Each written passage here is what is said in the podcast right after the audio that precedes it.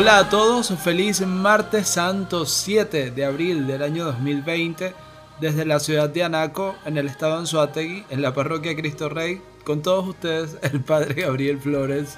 Pero bueno, ciertamente ustedes no necesitan que yo les dé mucha presentación, así que vamos al grano. Mejor vamos a ver con qué personaje nos vamos a identificar en el Evangelio de hoy. Y el Evangelio de hoy está tomado de Juan capítulo 13 versículos del 21 al 36. En aquel tiempo, cuando Jesús estaba a la mesa con sus discípulos, se conmovió profundamente y declaró, Yo les aseguro que uno de ustedes me va a entregar. Los discípulos se miraron perplejos unos a otros, porque no sabían de quién hablaba. Uno de ellos, al que Jesús tanto amaba, se hallaba reclinado a su derecha Simón Pedro le hizo una seña y le preguntó, ¿de quién lo dice? Entonces él, apoyándose en el pecho de Jesús, le preguntó, Señor, ¿quién es aquel a quien yo le entregue este trozo de pan que voy a mojar? Mojó el pan y se lo dio a Judas, hijo de Simón el Iscariote, y tras el bocado entró en él Satanás. Jesús le dijo entonces a Judas, lo que tienes que hacer hazlo pronto. Pero ninguno de los comensales entendió a qué se refería. Algunos supusieron que como Judas tenía a cargo la bolsa, Jesús le había encomendado comprar lo necesario para la fiesta o dar algo a los pobres. Judas, después de tomar el bocado, salió inmediatamente. Era de noche. Una vez Judas se fue, Jesús dijo, Ahora ha sido glorificado el Hijo del Hombre y Dios ha sido glorificado en él. Si Dios ha sido glorificado en él, también Dios lo glorificará en sí mismo y pronto lo glorificará. Hijitos, todavía estaré un poco con ustedes. Me buscarán, pero como les dije a los judíos, así se los digo ahora a ustedes. A donde yo voy, ustedes no pueden ir. Simón Pedro le dijo, Señor, ¿a dónde vas? Jesús le respondió, a donde yo voy, no me puedes seguir ahora, me seguirás más tarde. Pedro replicó, ¿por qué no puedo seguirte ahora? Yo daré mi vida por ti. Jesús le contestó, con que darás tu vida por mí. Yo te aseguro, Pedro, que no cantará el gallo antes de que me hayas negado tres veces. Queridos hermanos, esto es palabra del Señor.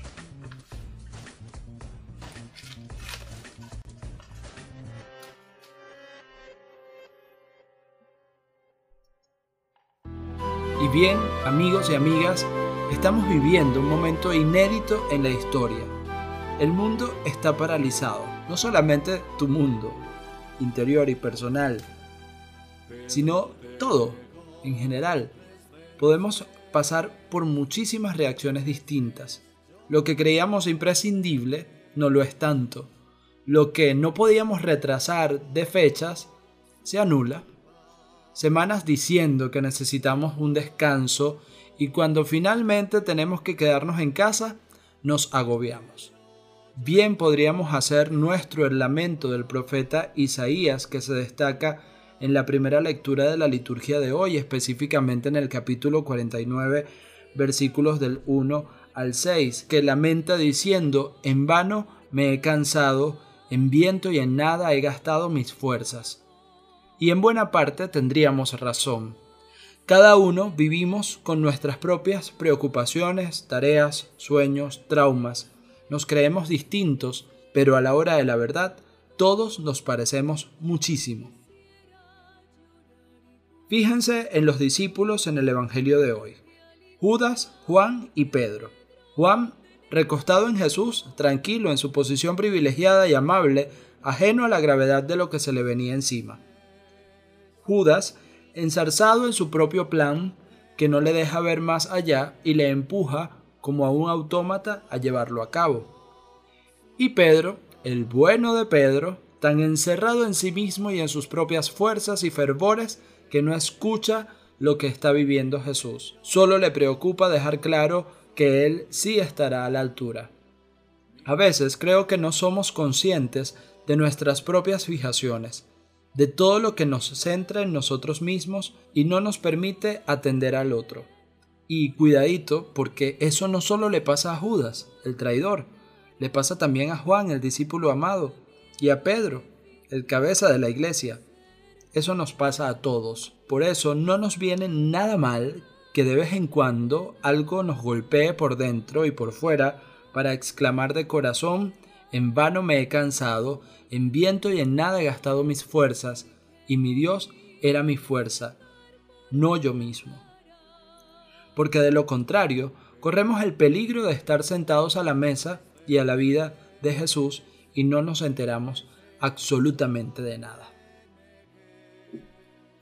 Y quiero dejarlo hasta aquí, no me voy a extender un poco más porque lo que quiero y lo que busco con esto es que se ubique en alguno de los personajes. ¿Eres Juan? ¿Eres Judas? ¿O eres Pedro? Recibe la bendición de Dios Todopoderoso, Padre, Hijo y Espíritu Santo, que descienda sobre ti, tu familia, tu hogar, tu estudio, tu trabajo, pero de manera especial en tu corazón.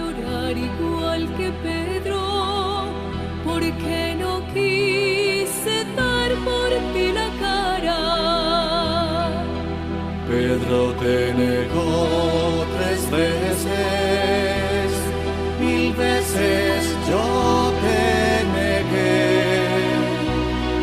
Si Pedro lloró su culpa, mi culpa yo lloraré.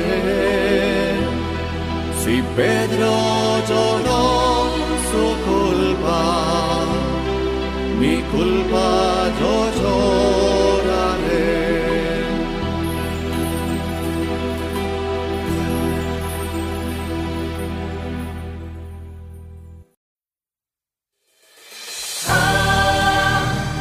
Un feliz y bendecido miércoles santo para todos ustedes.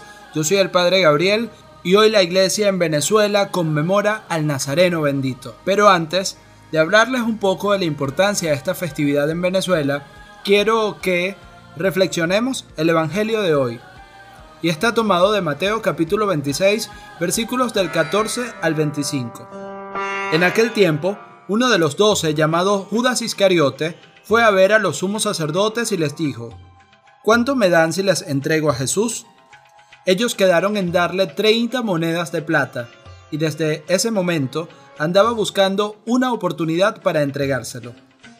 El primer día de la fiesta de los panes ácimos, los discípulos se acercaron a Jesús y le preguntaron, ¿Dónde quieres que te preparemos la cena de Pascua? Él les respondió, Vayan a la ciudad, a casa de fulano, y díganle, el maestro dice, mi hora ya está cerca, voy a celebrar la Pascua con mis discípulos en tu casa. Ellos hicieron lo que Jesús les había ordenado y prepararon una cena de Pascua. Al atardecer, se sentó a la mesa con los doce y mientras cenaba, les dijo, yo les aseguro que uno de ustedes va a entregarme. Ellos se pusieron muy tristes y comenzaron a preguntarle uno por uno, ¿acaso soy yo, maestro? Él respondió, el que moja su pan en el mismo plato que yo, ese va a entregarme, porque el Hijo del Hombre va a morir, como está escrito de él. Pero hay de aquel por quien el Hijo del Hombre va a ser entregado, más le valiera a ese hombre no haber nacido. Entonces preguntó Judas, el que lo iba a entregar, ¿acaso soy yo, maestro? Jesús respondió, tú lo has dicho. Palabra del Señor. Todos estos días he estado haciendo referencia de la primera lectura del profeta Isaías. En el caso del lunes nos invitaba a mirar al siervo. El martes a poner atención, atención, amor, cuidado, enfoque, fuerzas. Hoy nos recuerda la importancia de escuchar y hablar para saber decir al abatido una palabra de aliento. El Señor me abrió el oído para que escuche. Me gusta pensar que es una manera de irnos empapando de lo que vivimos esta Semana Santa, sin dejar nada nuestro fuera, con todos los sentidos, insistentemente, quizá porque nos cuesta entrar en la pasión. Yo creo que sí, ya sea la pasión de Cristo, la de otros hermanos o la nuestra. Dice Isaías que si dejamos que el Señor nos espabile el oído cada mañana, además de tener palabras de consuelo con quien lo necesite, reuniremos la fuerza suficiente para no echarnos atrás. Cada uno sabrá cuál es su atrás en este momento. Mantener la calma en una situación donde me están tratando injustamente. Continuar con un proyecto que me aterra aún sintiendo que es mi lugar y mi momento y que Dios también lo quiere. Tomar la iniciativa entre los más cercanos de casa para poner algo de alegría, esperanza, cariño mutuo, en lugar de quedarme en el sofá con mis cosas. Quizá también me conmueve esta insistencia litúrgica en proponernos ayer y hoy prácticamente la misma escena, desde otra perspectiva. Ayer Juan, hoy Mateo, pero la historia es la misma, la traición y la ruptura. Traición suena desgarrador, me es más fácil decir que algo se rompe. La amistad, la esperanza, la honestidad, la justicia y el amor.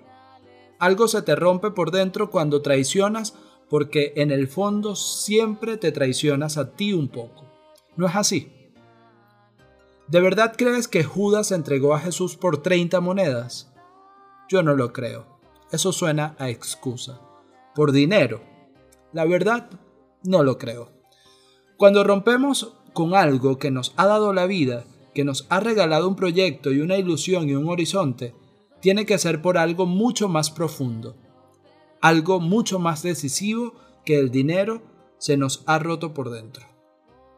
Y lo peor no es eso, lo peor es no ser capaz de parar cuando la tristeza o la desazón interior nos avisan de que nos hemos equivocado. ¿Tú te imaginas que Judas hubiera cambiado ese ¿Acaso seré yo maestro?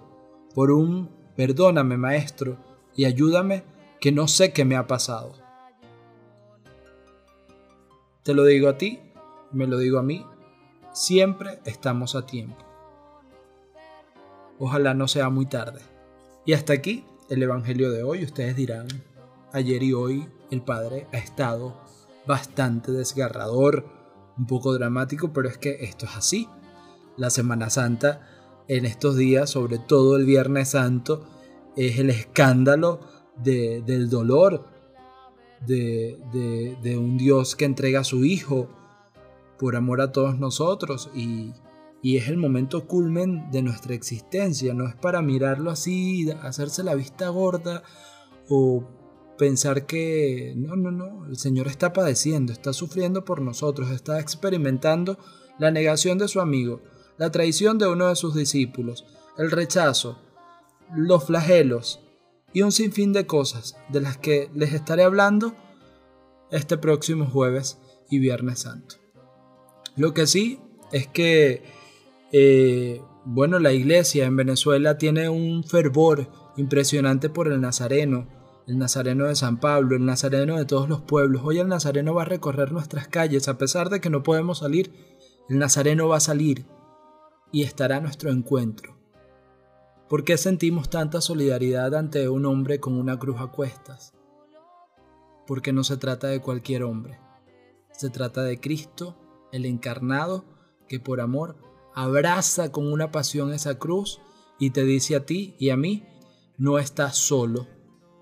Fuerza que vamos a salir de esto. Mi Padre tiene un propósito con todo esto.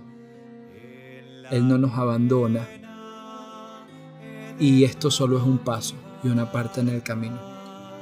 Miremos esa cruz, miremos a ese condenado con esa cruz a cuestas, camino al Calvario, y coloquemos allí todas nuestras tristezas, nuestros padecimientos, nuestros sufrimientos, y dejemos que Dios se encargue. Recibe la bendición de Dios Todopoderoso, Padre, Hijo y Espíritu Santo que descienda sobre ti tu familia, tu hogar, tu estudio, tu trabajo, pero de manera especial en tu corazón. Necesitas mis manos, mi cansancio, que a otros descanse, porque quiera seguir amando. Señor, me has mirado a los